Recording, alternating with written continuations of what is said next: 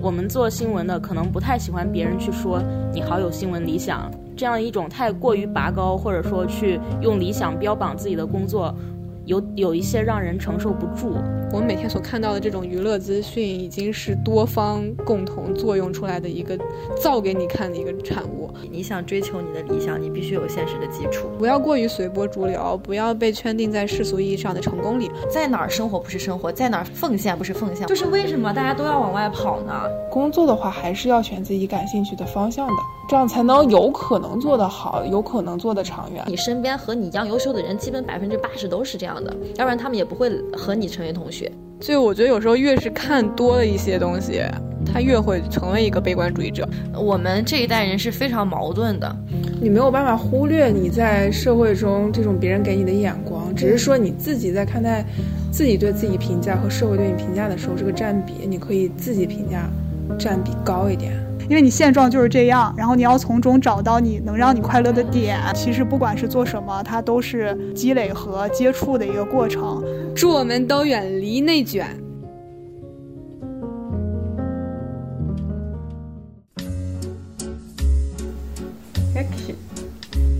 Hello，大家好，这是所指不明的第三期播客。这一期播客呢是比较特殊的一期。啊，汤汤没有出现，主要是由我，就是 Carmen 来主导这个播客。因为我跟汤汤一直都是在不同的城市，他在上海，我在北京。然后呢，我们最近工作也都比较忙，没有时间在远程连线去找一个话题去深入的聊。这一次呢，我把我的四位在北京的老同学们聚集到一起，因为我们都是属于同一个年龄段的，就是刚毕业一年左右。啊，走入职场一年左右，还有这种读学硕的同学，他目前还在找工作当中。我觉得我们五我们五个人呢，首先都是学传媒专业的，其次就是我们的状态都是北漂的这种状态。我们今天聚在一起，觉得会有很多话来聊。嗯，然后这一期播客主要就是关于学传媒专业的人在工作中可以有哪些不同的方向，以及我们在这些不同的方向里面有什么心得体会。最后再来讲讲作为北漂社畜的一些焦虑也好，对未来的展望也好，对这个社会的现状的一些自我感受也好。那在开始之前，我先简单的介绍一下这几位朋友。第一位是邵颖儿，他现在是在一个新闻媒体平台工作，入职半年内换了三个岗位，从一开始需要值早晚班的新闻编辑岗。到需要每天追热点的热点运营岗，再到现在的原创视频组，就是它可以进入到很多个短期的项目，然后体会不同类型的原创视频的创作。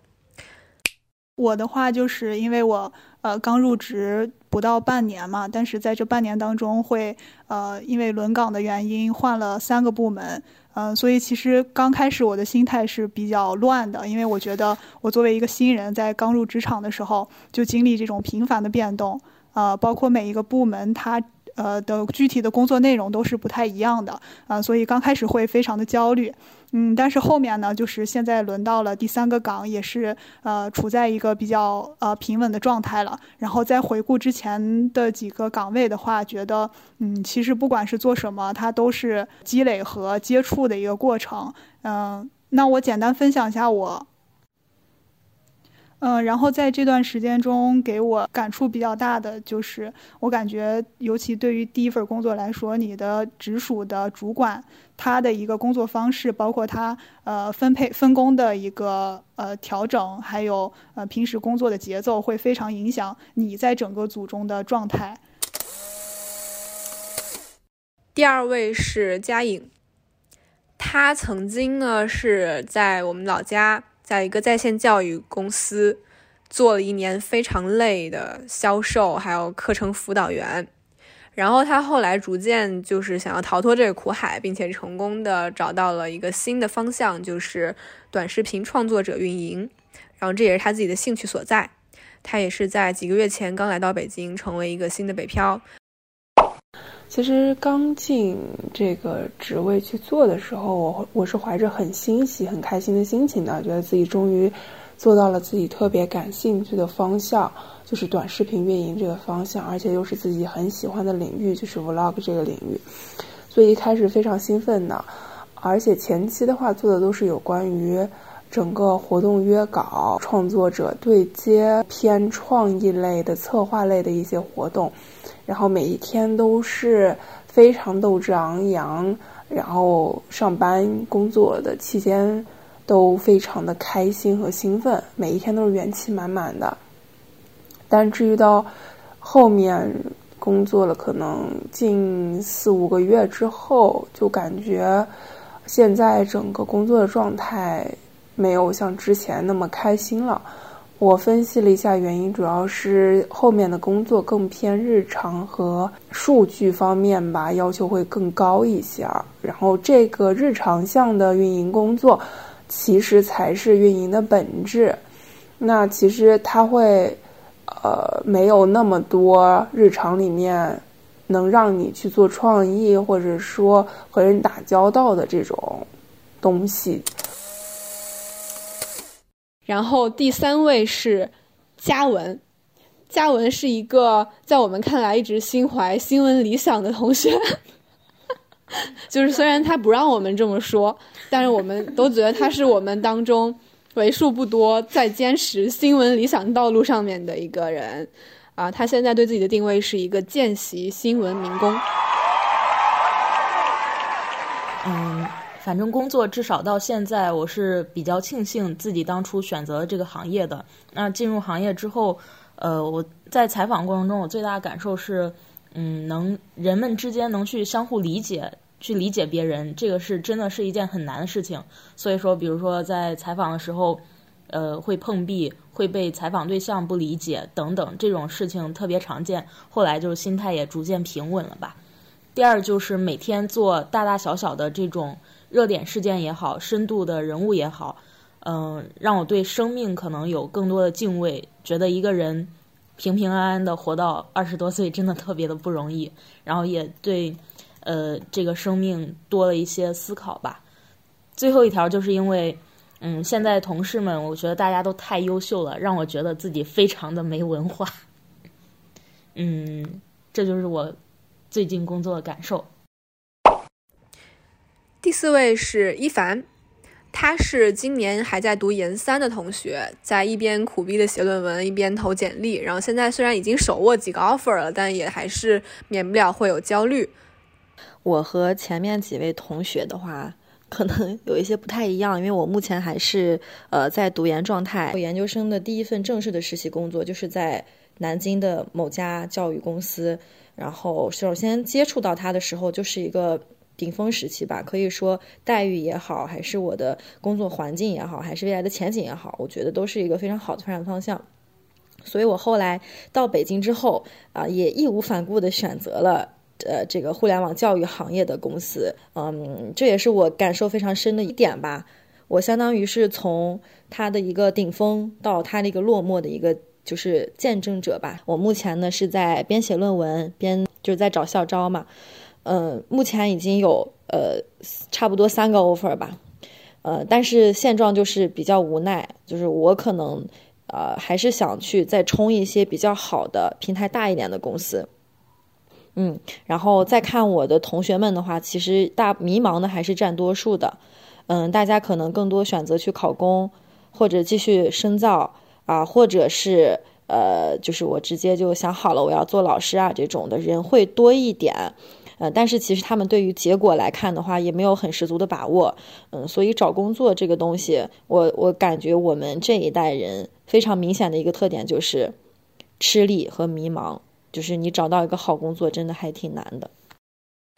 最后就是我，我本身是在一个互联网大厂，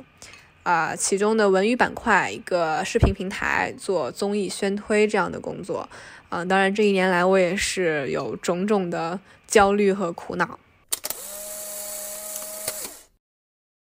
我觉得我这个工作让我经历了一些看起来不太常见、不太普通的事，和遇到了一些不太普通的人。但是我最大的感觉就是，他们其实也都很普通。比如说，你看到的，比如说录综艺，你会见到一些所谓明星，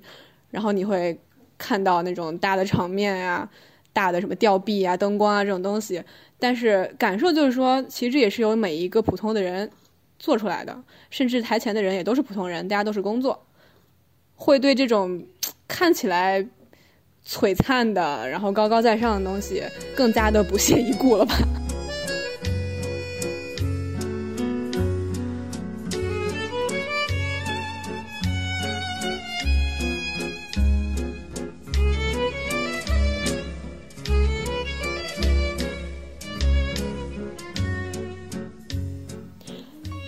听完大家都阐述了一下自己工作的现状和一些思考，我这边也确实产生了一些问题，想要深入的去问一下各位。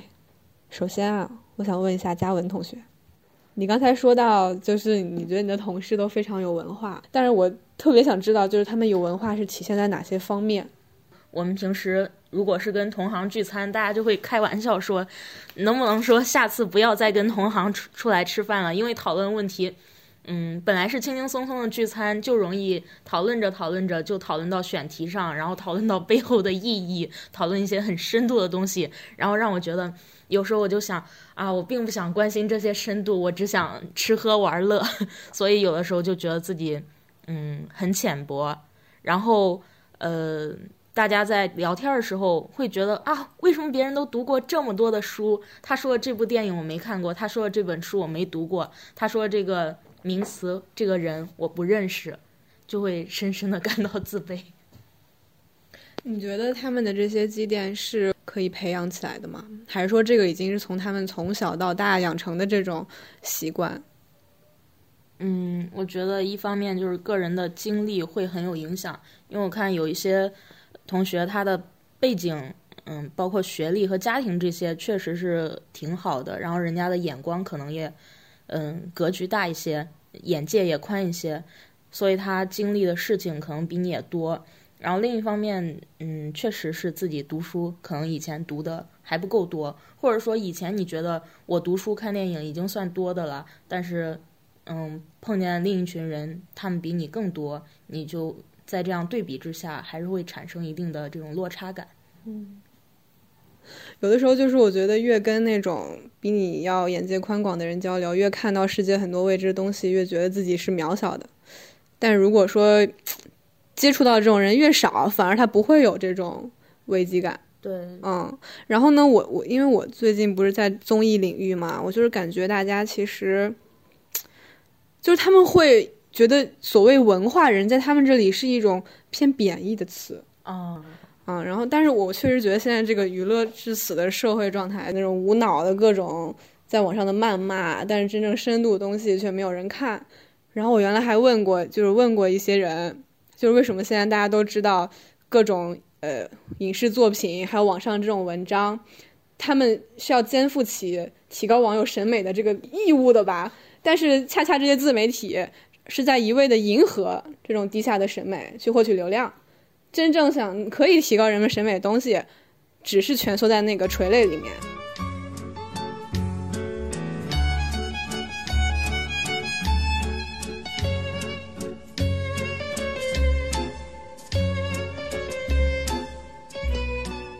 然后呢，哎，说完这个就是这种节目啊，或者这种娱乐类的传播，我还是想绕回来问一下嘉文儿。因为我就是我在上学的时候，那个时候老师每天给我们讲传播工作者的，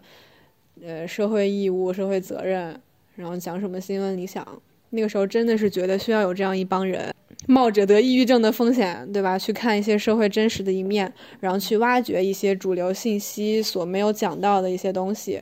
来警醒大众，促进大家思考，做这个工作的。但是就是咱们也都知道。很多新闻、深度新闻的这种工作者，其实现在也是越来越少。是的，我就是想说，嘉文作为一个还在做这种深度新闻的人，你你如何看待就是大家觉得的这种这种意义？嗯，就是嗯，举一个比较小的例子吧，就是比如说我们在做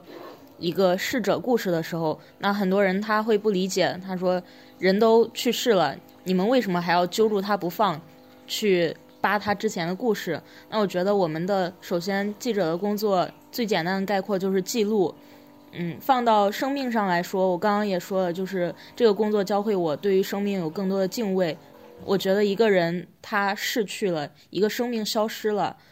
嗯，我们总要去记录点什么，去记录这个生命的逝去，而不是让它无声无息的就在这个世界上没有一点痕迹。嗯，我觉得这这样你的工作有一个点，就是他很多时候不是为了利益，他是为了一个人的善良。就是人心里，比如说你觉得这个事情你有共鸣，然后你同情他，那我要把它写下来。我不是为了什么商业商业利益，也不是为了去宣扬一个什么东西。对，这嗯，这也就需要记者他有比较强的共情能力和同理心，但是这个共情也需要掌握一定的度。如果你超出了一定的度，那这种情绪会影响到你自己的生活。其实我最开始实习的时候，可能在这个共情上。把握的不太好，我本身就是一个泪点很低的人，然后共情能力有一些过于强了。那有的时候在写采访对象的时候，他的那个故事特别的悲惨的话，我会自己一边写着稿子一边哭。哦。但这样的话，就是你个人的情绪带入的太多，并不是一件很好的事情。明白，就是做记者这个行业，又要心里柔软，又要听得到远方的哭声，同时还要相对来说心脏比较稳定、比较强大。你要又要用理性的笔触去分析这件事，把它记录下来。对，就所以我觉得，就是呃，我才刚入行不久，加上之前的实习经历吧，我现在就会有的时候感觉自己变得越来越冷漠了，因为你同样的这种悲欢离合。嗯，生命的逝去或者是受伤看的太多了，可能觉得自己对于一些事情变得麻木了。以前我会嗯面对采访对象，我会想走入他的生活，然后跟他共情，去尽力的帮助他。但是现在，有的时候这篇稿子做完，我就觉得我可能要从这里面抽离出来，然后他的生活跟我的生活可能是不再相关了。然后这样的话。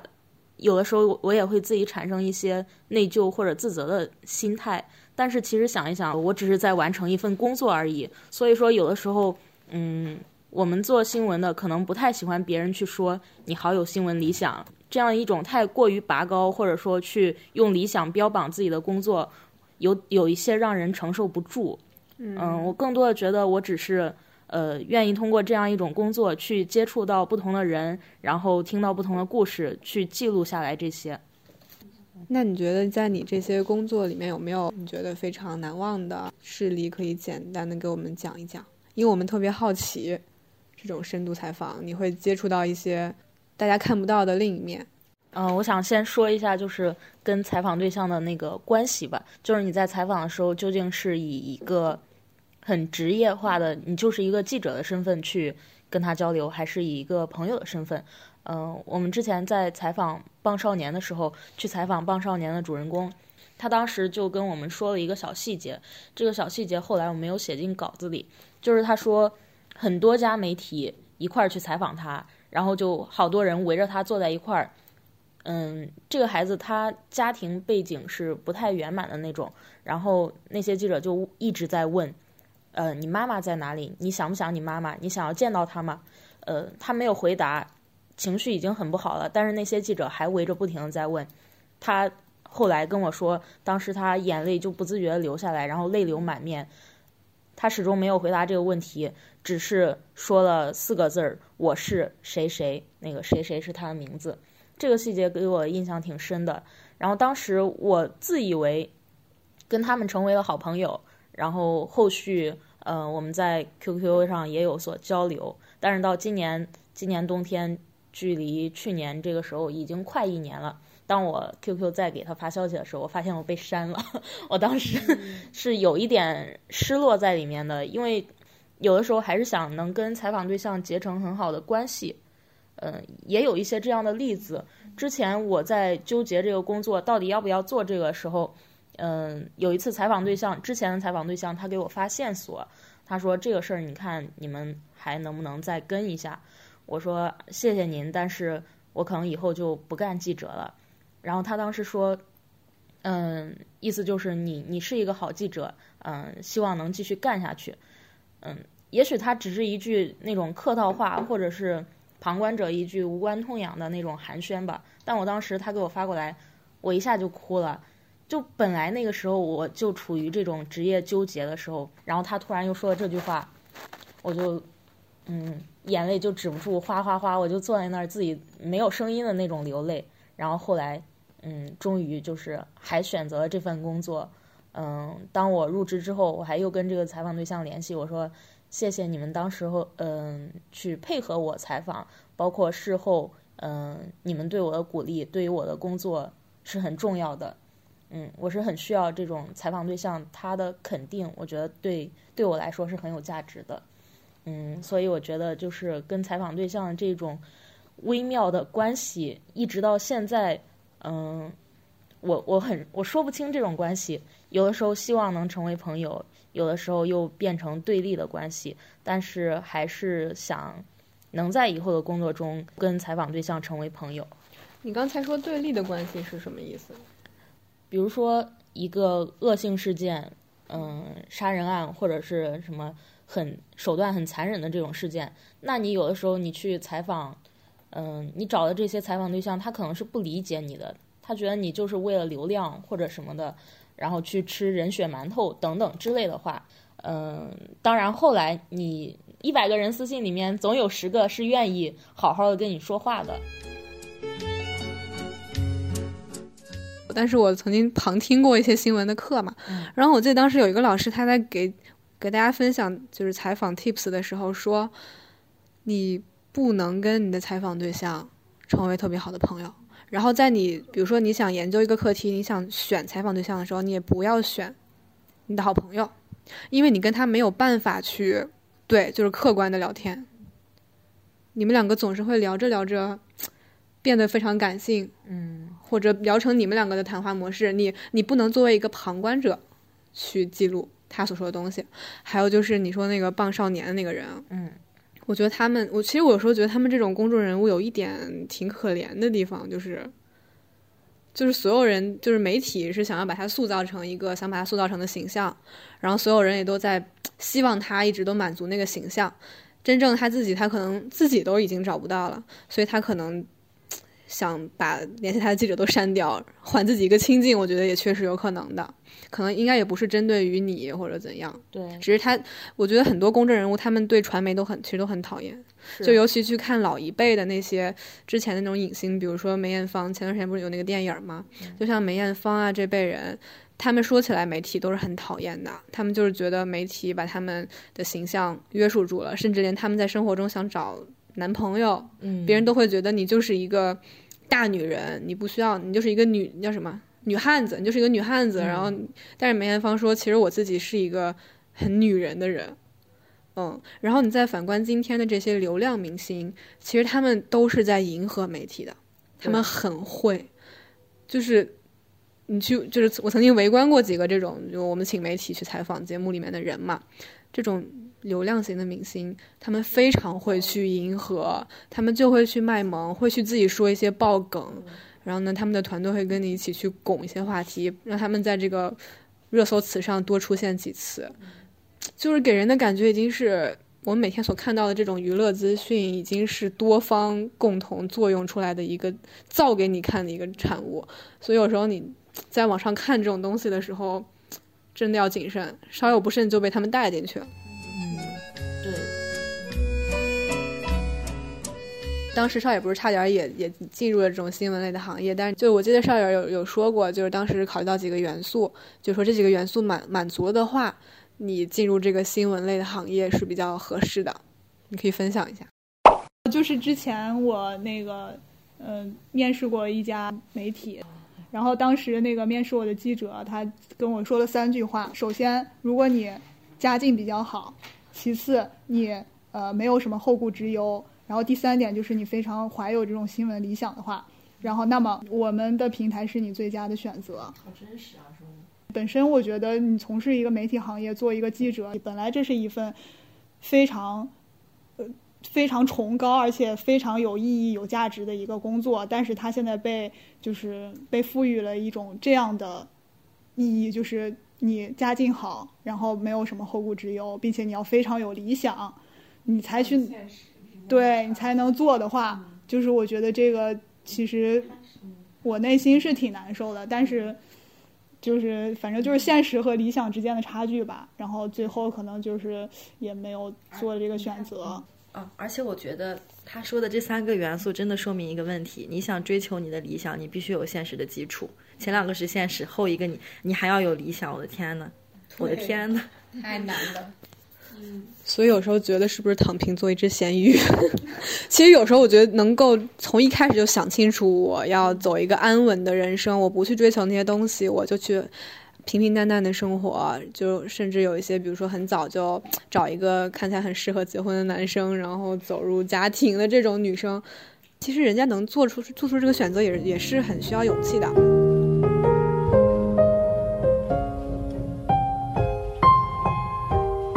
其实我从一开始我就知道我自己是一个特别呃，就是没有那种特别宏大的目标，就说我一定要去做一个什么有社会责任感、有什么什么铁肩担道义、什么拉手助文章的这种人。但是虽然我我很敬佩这种人，但是我知道我自己成不了这种人，所以说我觉得。嗯，就对我来说，从我个人的角度考虑，我是希望能够有一个嗯相对稳定的一个环境和一个保障，然后同时在这个稳定的基础之上，我可以再去发挥我的一些理，做一些我觉得认为有意义和有理想的事情。就比如说，我会写一些公众号，包括输出一些自己的想法和和和理念，这些我觉得都是在做一个很有意义的事情。然后我的我现在的就是嗯，目前的一个规划吧，就是先在北京这边就积累两年经验，然后呃，同时在这个过程当中呃，考虑呃有如果有有回家合适的机会的话，就可能想回家那边发展。当然，这个机会的话，我觉得就是视野可以放得宽一点，就除了考公考编进体制内之外，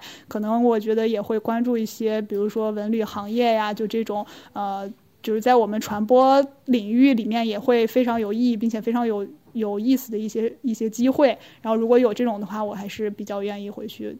进行就是后续的发展的。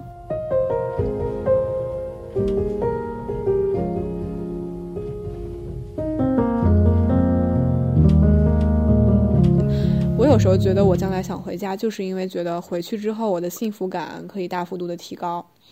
因为我刚来北京的这一年，我一直在想，就是我观察我身边的一些同事，或者说我的一些在北京的远房亲戚也好，嗯，我觉得现在活得比较舒服的，要不然就是本地人，或者就是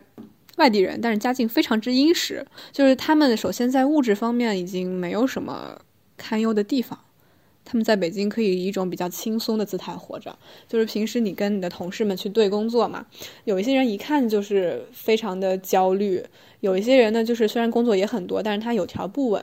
啊，或者比如说下班的时候他就是就会回家休息，就是他不会说是非常非常的卷，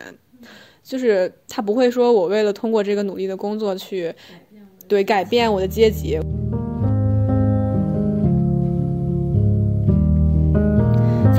我觉得像这种很普通的家庭，如果你想留下的话，你会非常非常非常非常的难。呃，这个难呢，体现在一个是对你的。呃，这个身体的摧残，再一个就是对你的心理的摧残，因为你一定要接受，你在未来的一段时间，你要很辛苦的去生活。你如果想要挣很多钱，你要想去买房，你就需要去很努力、很努力的工作，呃，并且呢，你还呃不不排除啊，不排除有一些意外的一些因素会影响到你啊，你还要保证你没有意外的因素，然后去这样生活那么多年，然后背着很多贷款去这样的。生活吧，嗯，我觉得这种生活状态，我觉得大部分人可能都不会接受吧，也不排除有小部分人，他可能觉得这是我理想的生活，我理想的一个呃，我呃生活方式，生活的城市，我就要在这里扎根，怎么怎么样。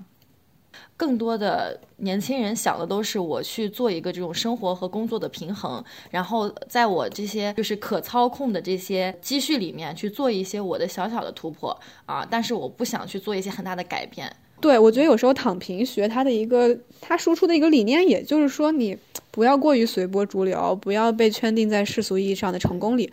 适当的放轻，就是放开自己。因为我觉得每一代人都不一样。你像我姥姥姥爷那一代人，他们是奋斗出来的，对他们就是奋斗，而且他们的观念是我的奋斗是为集体做贡献的。啊，你说这个特别对，就是他们是一代人思想，再到你爸爸妈妈这一代人思想，他们就是那种我要努力奋斗，为我的一个更好的对子女也好，我的生活也好，而且他们那一代人是怎么说呢？我奋斗是有结果的。这是一个非常严重的问题，就是我们现在为什么说我们这一代人，好多人想说我要躺平什么什么，其实他并不是说我什么都不干，是因为我看到了，如果我对一件事情去怎么样怎么样努力去做的话，我不会有很大很好的一个结果。就是我们其实真的说实在话，为什么说我们努力改变不了我们的阶级？因为阶级已经固化了。如果我们努力去做一件事情，你如果没有一些外在的条件，或者说本身有的物质基础的话，你基本是达不到的。就像我在北京买房啊，我一个月挣三万块钱，我在北京买房，我要背着贷款，要那么那么那么难过的去过我的生活的话，我觉得完全没有必要。啊，在哪儿生活不是生活，在哪儿奉献不是奉献。我们往大了说，我们的家乡其实可能来说更需要一些。对呀，就是就是为什么大家都要往外跑呢？就是大家回去那么舒服，而且，嗯，怎么怎么样，其实也可以，是也可以。我觉得还是其实真的是很要看个人的能力和你对未来的一个追求和你自己的一个满足感，你能不能满足于你现有的一些生活，很重要。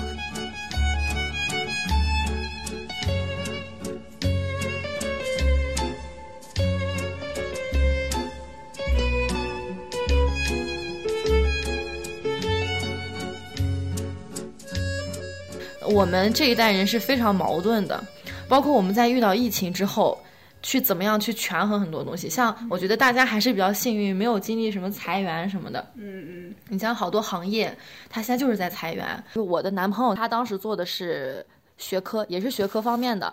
呃，他们那一届的毕业生，也就是二一届吧，就是全部裁了，就是很难。就像他的同事的话，学历都很高，比如中传的硕士啊，然后这些都有。也是一样被裁掉，就是没有办法，因为你做的业务块已经没有了，你留这么多人没有用啊。你可以去活水，但是大家也清楚，嗯，可能你活水之后还会去经历一个这样的一个变动，所以很多人就选择直接走啊，选择别的行业。但其实很多人，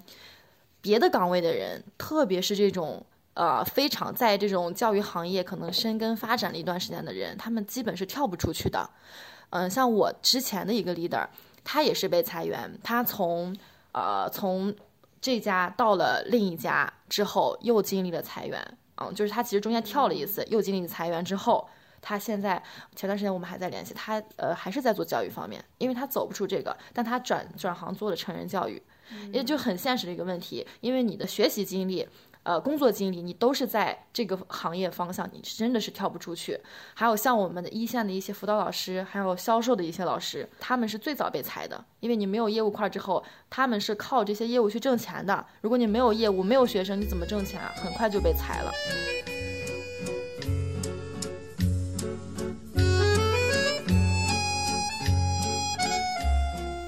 正好刚才一凡说到，就是在线教育，因为整个大政策的调整。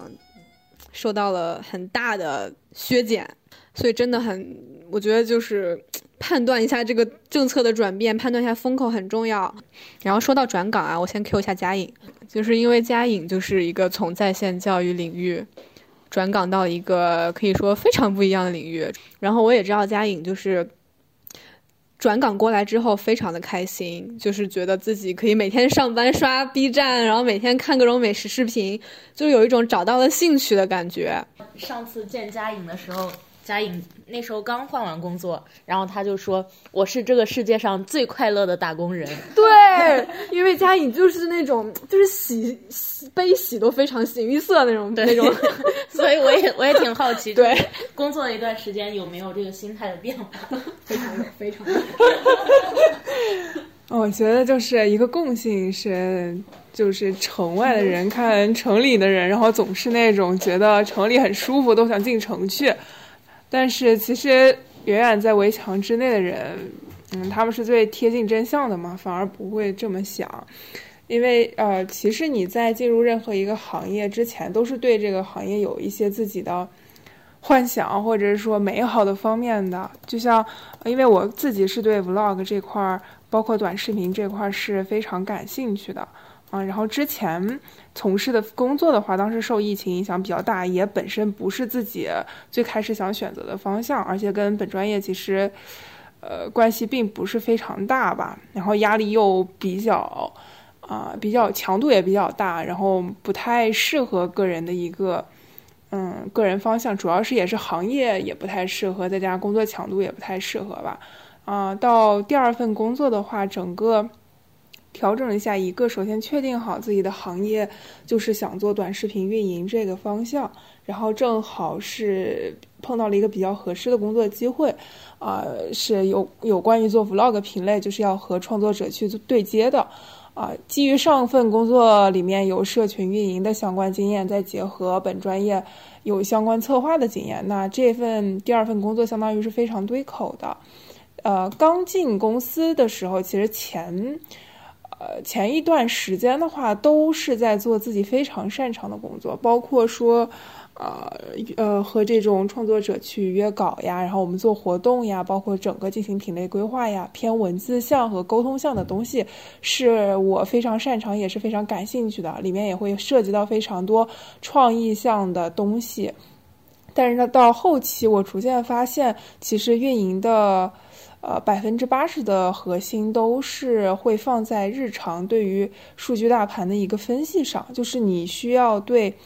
呃，数据有非常强的敏感度，这个恰恰是我自己不具备的。对于一个高数刚考及格的人来说，真的是很困难的一件事情。包括后面可能要涉及到很多和数字打交道，包括平台上各种爬虫，然后各种这种偏。操作性的这种很强的技术性的东西的时候吧，个人还是比较蒙圈的。毕竟只是文科生出身，嗯，然后碰到这些事情，呃，很多自己不擅长的，但是也会切实感觉到会有成长吧。嗯，之前自己喜欢的部分固然还是在的，只是说，并不是说现在百分之八十都还在做自己擅长的部分。那踏入一个不擅长的领域，然后有。不适应，我觉得也是一个可以接受的东西，啊，就是这个东西。至于说，啊，就是说现在在做自己本来在想的特别感兴趣的方向，但至于说在真正认识到这个行业内部是一个怎么样真相之后，啊，自己可能未来又会做什么样的选择，这个我觉得还是要在和工作磨合一段时间才能下定论。啊，现在来讲，我觉得还是为时尚早的一个事儿。嗯，那就是我想说啊，就是你这个工作一开始你觉得它是你的兴趣嘛？嗯。然后从一开始可见你非常的兴奋。嗯。那你觉得就是，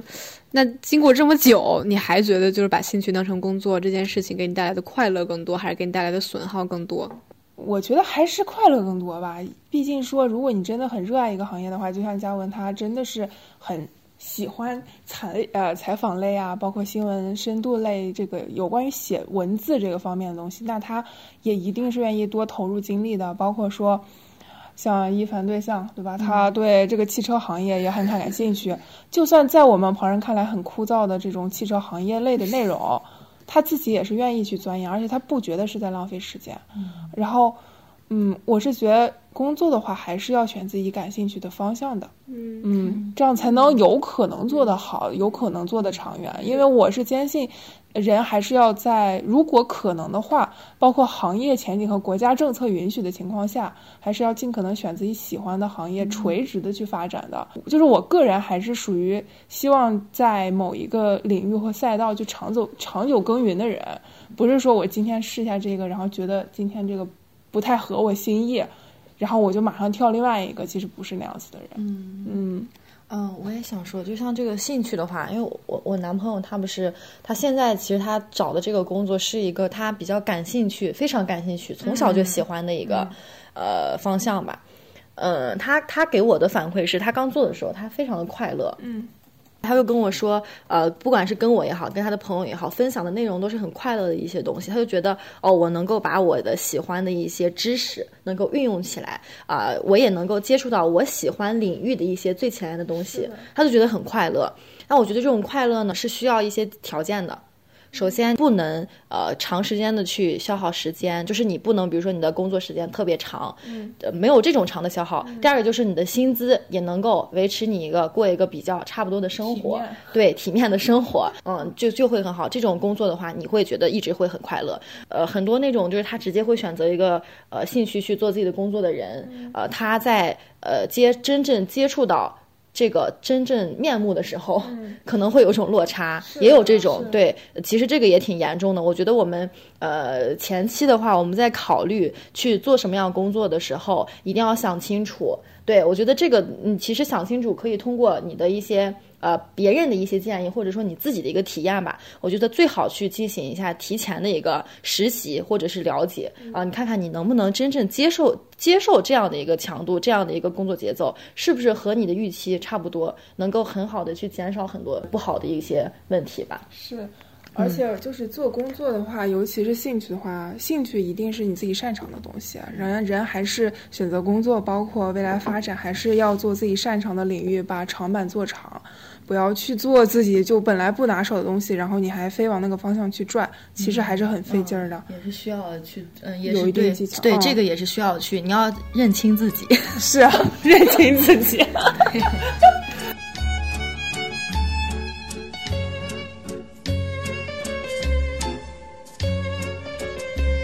就是刚才我们也提到了，就每个人要认识自己，从学生时代走入社会，要发现自己其实很和自己一样优秀，或者和自己一样普通的人有很多很多。我们如何放过自己？如何认识到自己是一个普通人？然后这个我主要是想问一下一凡，因为一凡在本科的时候就是那种别人家的好学生的感觉吧，所以我很想知道一凡也在就是经历了实习还有找工作之后有什么样的心态的变化。我其实这个变化从我研究生就开始了，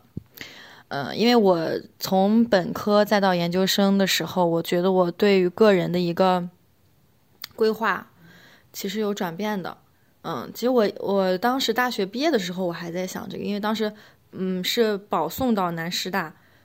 嗯，我的心理状态就是我觉得，哎，大家都在说要坚要好好学习，继续好好学习，以后可以读博啊什么的，我当时是有一丝幻想的。呃，但是我就是基本到研一我就打消了这个念头。我知道自己不是读书的那块料，因为我本身是一个性格比较外向的人，思维我也是发散型的，我很难去专注于某一件事情去啊很认真的去一直做它。所以我其实到研究生是有一定转变的，特别是呃我们像我们专业的保送进来的学生，大家其实和你一样，也是在这种学生工作啊，或者说我的这种竞赛啊、学习上啊，都是属于这种。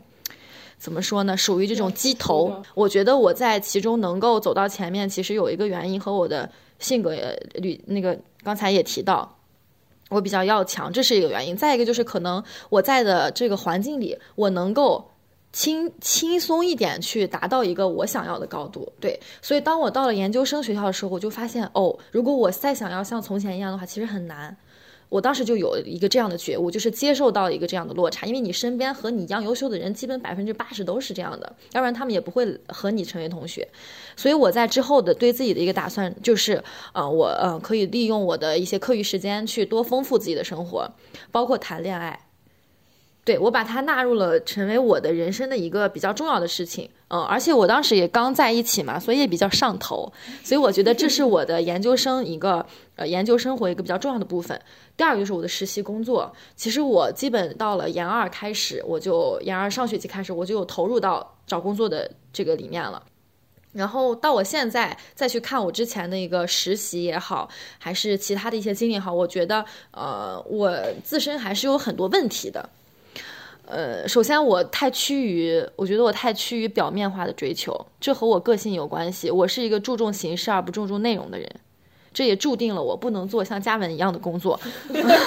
对，第二个就是我对于行业这个问题的认知，可能是之前在线上教育的一个呃，就是有一点那个那什么应激反应吧。我觉得我现在对行业呃来看的话，我就特别想找一个不要那么危险的行业，包括我已经有的 offer。我就觉得好危险，虽然他的岗位我也很喜欢，但是我就觉得这家公司会不会随时被端，就有这种想法。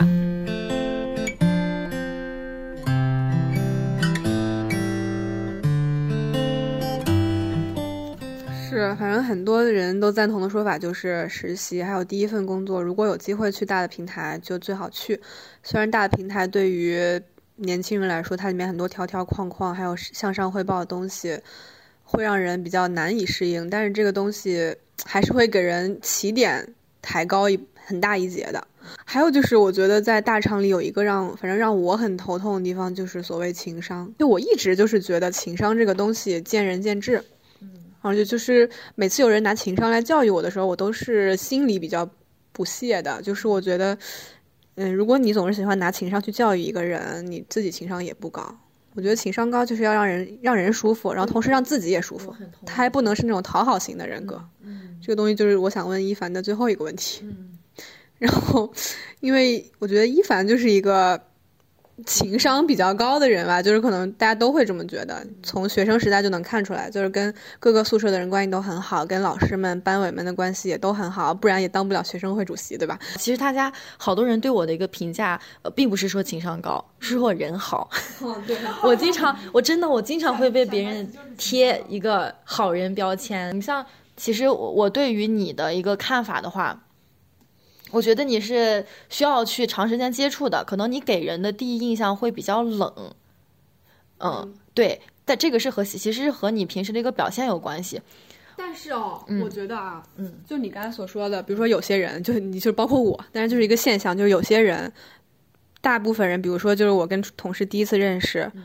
有的人。第一面，人家就会觉得你这个人很好，很想跟你交往。那有些人就是第一面觉得你冷，或者觉得你孤僻，然后需要很长时间才跟你沟通。这个确实也是有区别的，尤其是就是说在职场里，大家其实都不是什么好朋友啊。就是你如何在职场里能够让人觉得你你这个人很好，同时就是就是牵涉到利益的时候，依然让别人觉得你很好。我觉得这个是一个能力，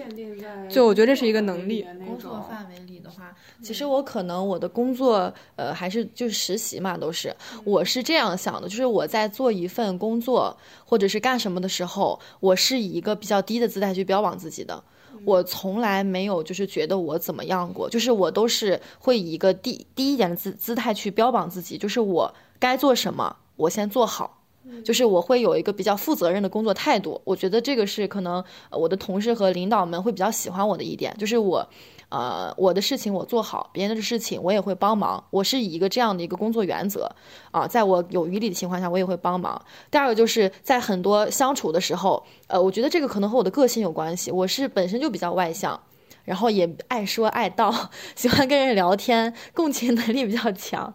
然后这样的话，可能给别人也带来一种比较舒服的一个状态。呃，还有一个，还有一个就是，我不会戴着有色眼镜去看别人。我觉得这是我肯定我自己的一点吧，嗯，就是我一直相信世界是美好的，人也是美好的，你要去发现它的美好，这样你做很多事情的时候，你就会很积极。但是我就是我还觉得有一种情况，就是如果这个人一直都觉得啊一切都会变好的，就很积极，但他突然遇到一个就是出乎他意料的事情的时候，他所受到的打击跟一个什么事情都会先往坏了想，什么事情都会先做好最差准备的人比起来。其实我觉得他的伤害会更大。我的话就是我对我自己定位是，嗯，悲观主义。嗯，就我觉得有时候越是看多了一些东西，他越会成为一个悲观主义者。只是说在悲观主义之中，我选择不要太消极。嗯，我要有一个积极的心态。我觉得，我觉得这是每个人的选择吧，我也不能评判你的好坏，你这种你的想法。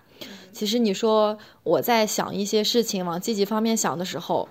我是能，我是我我也会自己想这件事情可能我会有什么样不好的结果，但是我会怎么样做呢？我一般有时候会想这件事情最差也就差到哪儿去了，没有关系，我要接受它。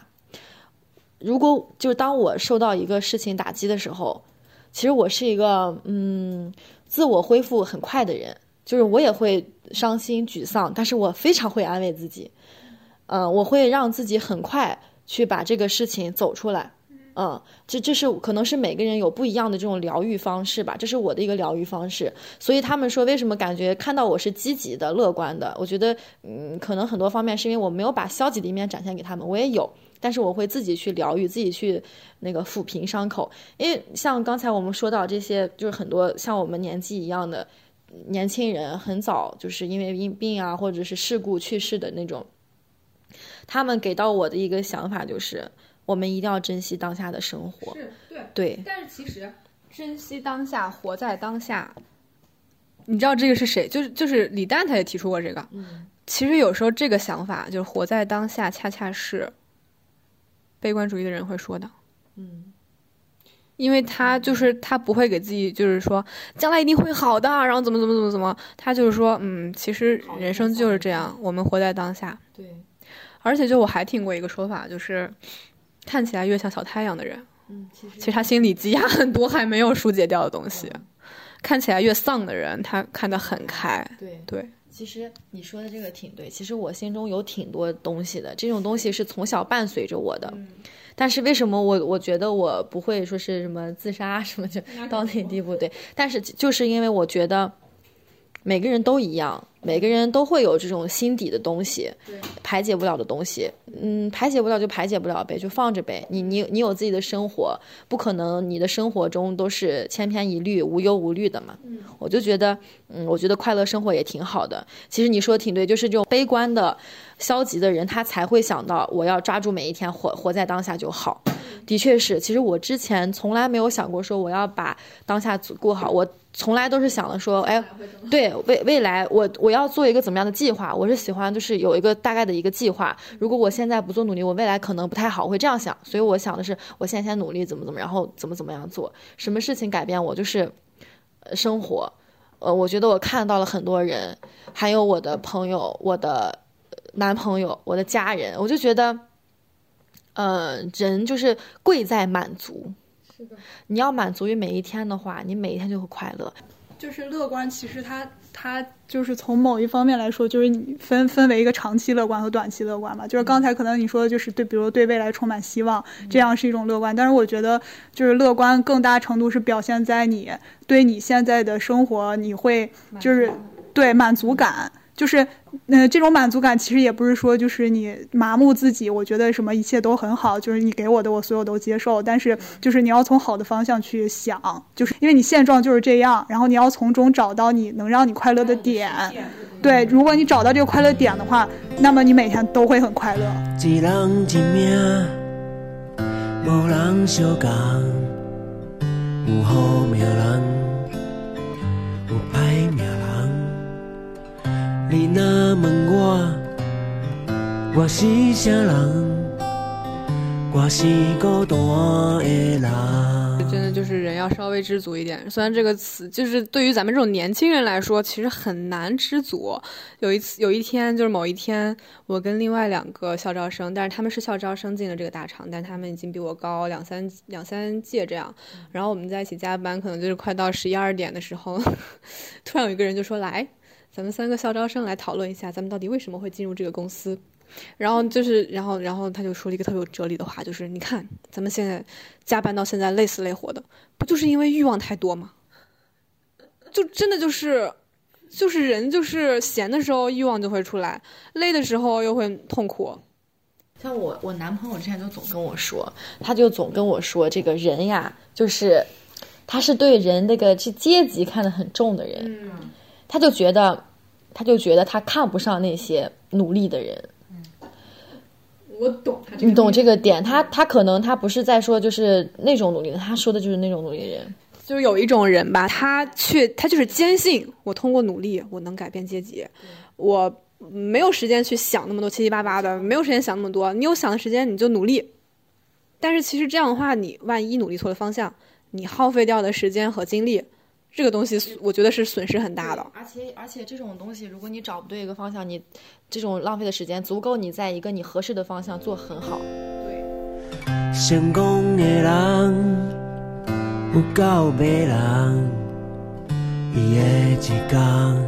好过我一天。风中的沙随风飘散，过一天算一天。其实大家现在都这种心态，不光是你做工作、做平台，还是你自己个人做选择的时候，都会受到就是相当于说这种竞品的影响，你会想你们的同辈人或什么的，就不可避免。我只是觉得，你没有办法忽略你在社会中这种别人给你的眼光，只是说你自己在看待自己对自己评价和社会对你评价的时候，这个占比你可以自己评价占比高一点。对，我觉得应该就是找平衡的一个过程。是是找平衡就是你又要你又要，因为你生活在社会中，你肯定肯定是要接受别人对你的评价，然后同时你也要找到让你能够舒服、你觉得能够开心快乐的那个方式，然后找一个平衡点，这样会比较那个舒服。对，就是他成功的定义不一定非要是就是。别人觉得成功的才是成功，而是说别人既别人觉得你不是特别呃特别失败，然后你也你也觉得自己挺比较舒服的这个平衡点，我觉得这样算是一个比较成功的状态。我我觉得其实是这样，因为我们其实嗯，个人看个人的话，都会有一定的主观性。我们是需要一些外在的评价的，其实是更帮助于我们去认清自己。嗯，这个我觉得积极的评价和对于你有利的一些评价是需要的。我们需要通过这些评价去完善你对自我的认知。嗯，再一个就是呃我们未来的一个是呃行业啊、选择啊啊，还有就是我们的生生活发展的一个方向的话，嗯，其实很其实很难去做一个非常明确，就是你现在就能做呃觉得是对的一个决定，因为你可能也说不准以后怎么样。我觉得就是什么，一定要不要让自己后悔。有一句很能安慰人的话，就是说，没事儿，你就选 A 吧，反正不管你选 A 还是选 B，你都会后悔的。而 且而且，我觉得这个这个事儿就是你做过的决定，你后不后悔？这个我觉得其实完全就是有时候想想也不必后悔，就是因为你走你该走的路你都要走。如果说你现在的这个经历让你觉得非常难受，那么你就想你之后的话，你这都是一个你的一个宝贵的经历。对，当当你后期再回再回忆起这来这个的时候，可能也是一段非常美好的回忆。所以就走过的路，我我认为都没有什么后悔的。对。而且我我我这个人，我是特别相信命运的人，就是我会用这个来去安慰自己。就是比如说我做什么可能没有做好，或者怎么，哎，走到这一步，我就想，嗯，都是命啊，没关系。我觉得就是还有就是降低预期，这个也是一种获得满足的方法。对比如说昨天，昨天我收到了工资，原来我以为只有一千元钱，最后发了将近五千元钱。虽然在北京这个工资都很低，你为什么会以为只有一千元？就是我们以为绩效就很低，结果发了将近五千。天呐，我我可出地铁。出地铁那一刻，哎，我走在路上，我感觉我的脑子里自动响起了那种 庄严 庄重的 BGM，然后就哎呀，每一步我都走的要升天的感觉。我不是好人，我不是歹人，我只是需要一个爱我的人。我其实刚才就是想接着嘉文那个说，就是每次他会把心理预期降到最低。我觉得这个跟我们前面其实说，我说我是个消极的人，其实是因为我做很多事情，我会先想到最坏的结果。其实，但是你其实论那个说人生的这个悲，就是消极和积极的，还是其实总体来讲还是积极的。就不管怎么想不开，到最后总是能想开的。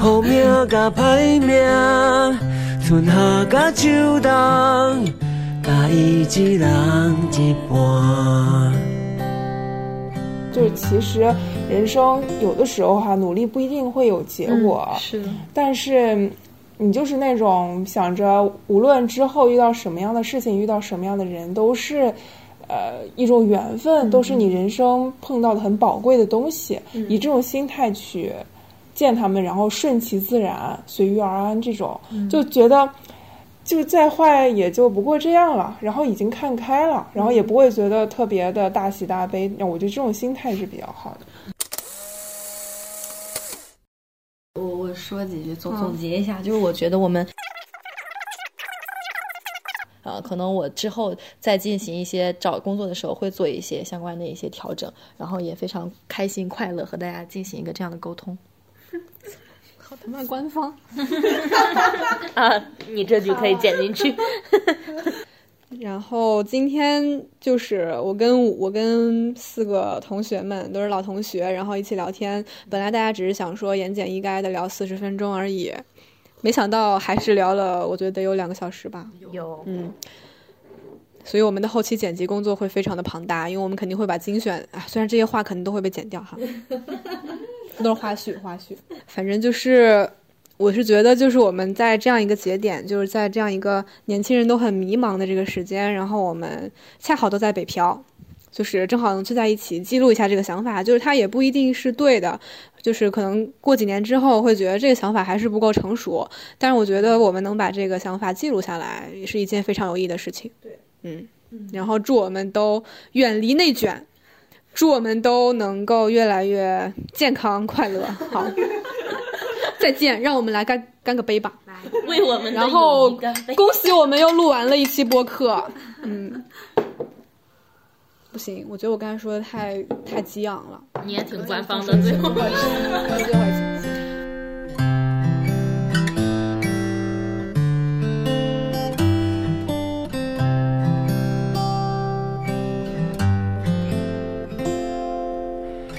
一。人一命，无人相共。有好命人，有歹命人。你若问我，我是啥人？我是孤单的人。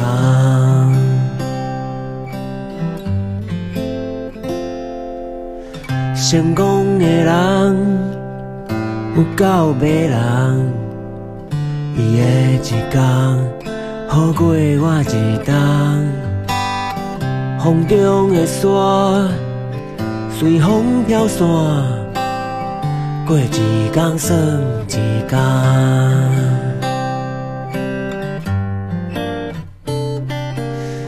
我不是好人，嘛不是歹人。我只是需要一个爱我的人，好命甲歹命，春夏甲秋冬，甲伊一人一半。